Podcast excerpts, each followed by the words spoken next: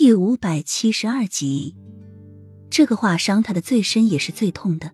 当你心中一直寄托着、怀揣着的某一样东西，有一天突然破碎时，那时候你才会真正的感觉到什么痛不欲生、痛入骨髓，仿佛这个东西一破碎，你整个心都空了。许久，齐盛瑞才找到自己的声音，从悲痛中醒觉过来。现在不是痛苦的时候。紧抿的嘴角微微的翘起一个冷冽的弧度。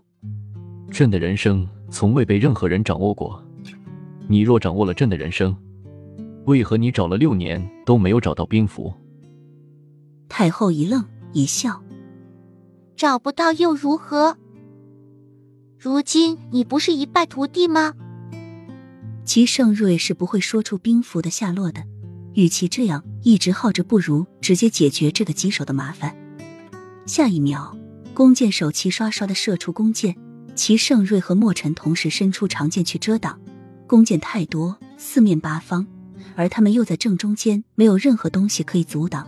莫尘的左手臂受了伤，失血严重，很快就不行了。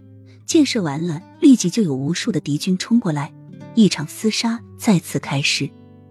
莫尘和齐盛瑞两人简直是杀红了眼，敌军真的太多太多。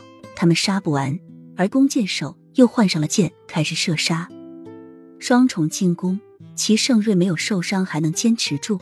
但是莫尘受伤的左臂失血严重过多，脸色越加的苍白，几次都在齐盛瑞的帮助下逃过一劫。但是这一次，屋顶上的一把剑直直的射中了莫尘的心脏。在射中的那一刻，莫尘的眼前只闪过慕容锦笑的模样，在他面前撒娇的模样。躲在他怀里说话时的模样，这一刻他脑子都充满了慕容锦，眼前也到处是慕容锦的容颜。他这一刻好想他，非常非常想。墨尘，洛英嘶叫一声，借助墨尘倒下去的身子，眼角流淌着泪水。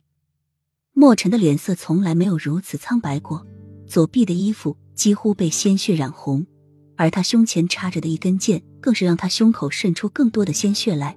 慢慢的浸湿他墨色的衣服，告诉他我等不到他回来了。墨尘挣扎着喘息着说出最后一句话，眼角也在那一刻滴落出一滴清泪，清明的双眸在那一刻缓缓的合上。